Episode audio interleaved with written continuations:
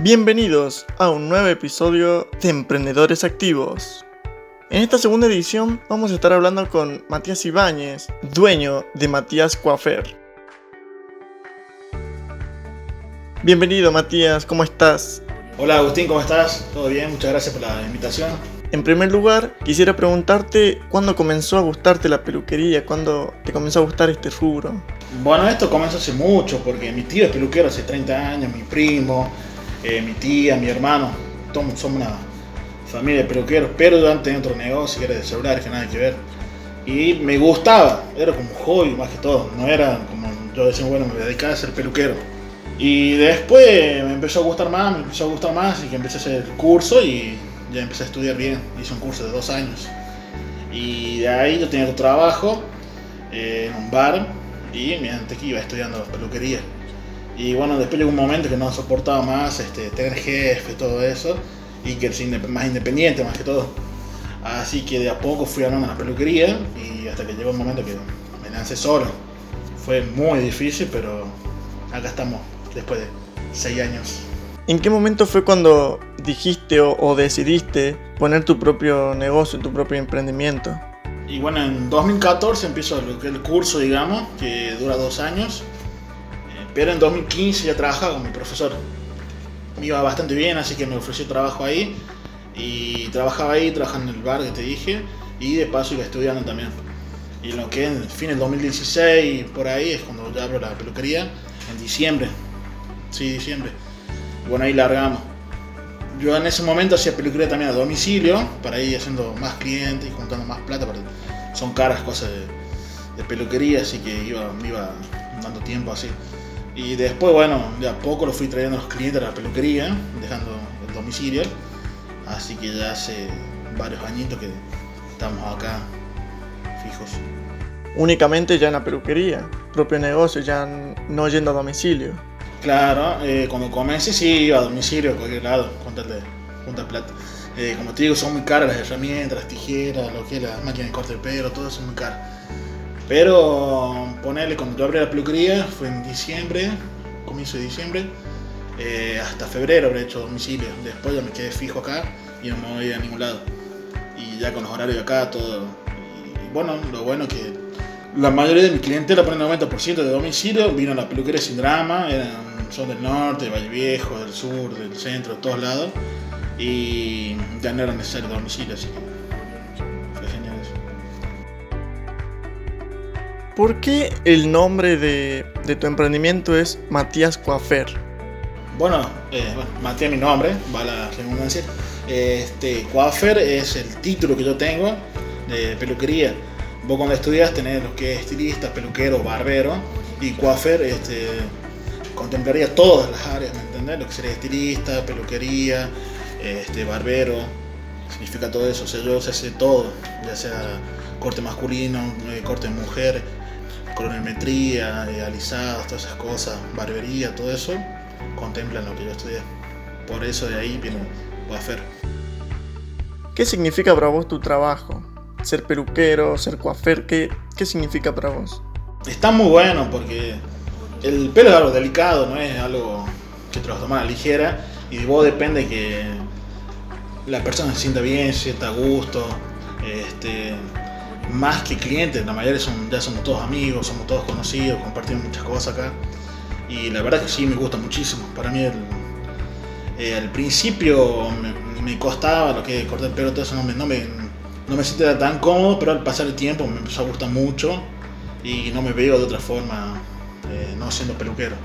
Es algo que lo por ahí dije una y mil veces, me, encanta lo que es el corte pelo y, y vos pasar a las 11 de la noche, 12 de la noche, cuando era cuarentena, eh, seguía trabajando, no tengo un problema, me, gusta, es algo que me, apasiona.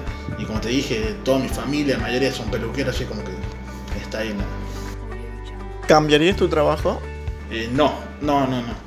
Eh, al principio tenía muchas dudas porque, como te, dije anteriormente, era muy, muy costoso abrir las herramientas.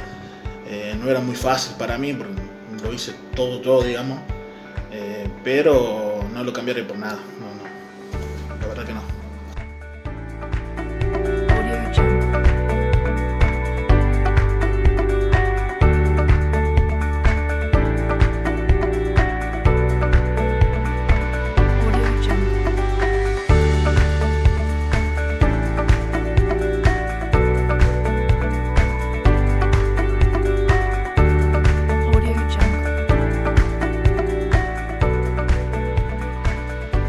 ¿Te gusta tener tu propio emprendimiento o preferirías trabajar para alguien más, en el local, en el negocio de alguien más?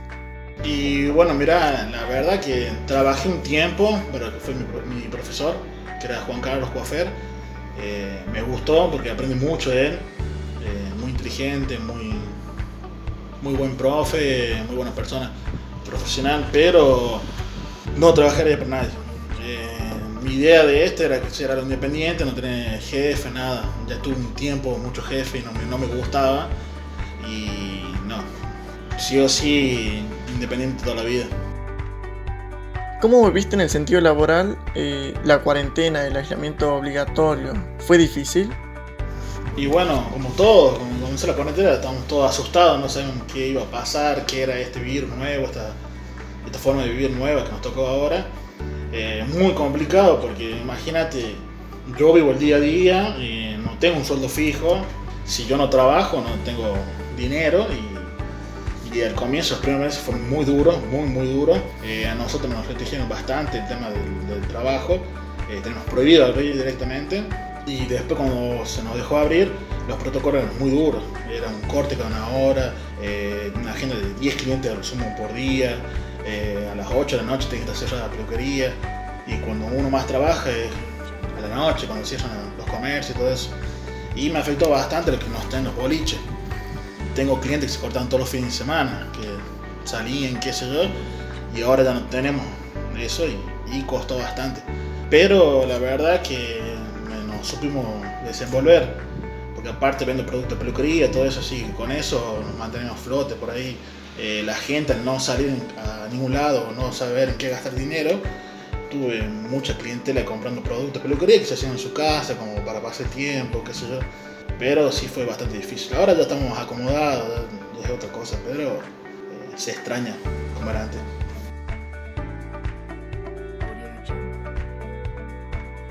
Lamentablemente eh, te tenemos que despedir, no tenemos mucho tiempo. Eh, gracias por haber formado parte de este segundo episodio de Emprendedores Activos. Bueno, la verdad te agradezco la oportunidad de conversar un poco de esto. está buenísimo, me parece muy bueno.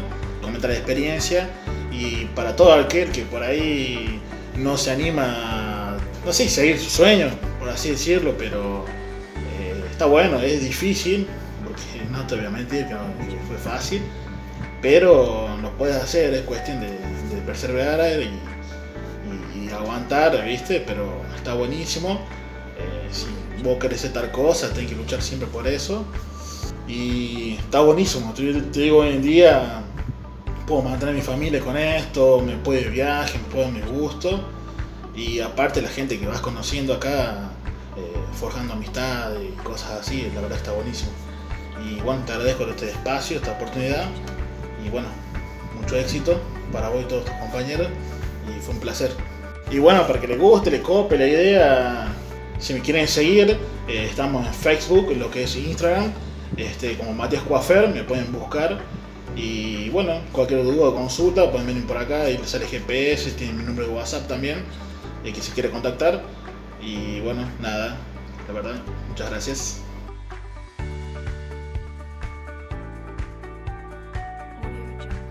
Hasta acá llegamos con este segundo episodio de Emprendedores Activos. Gracias por haber estado del otro lado, un placer haberlos acompañado. Los espero en un próximo episodio de Emprendedores Activos.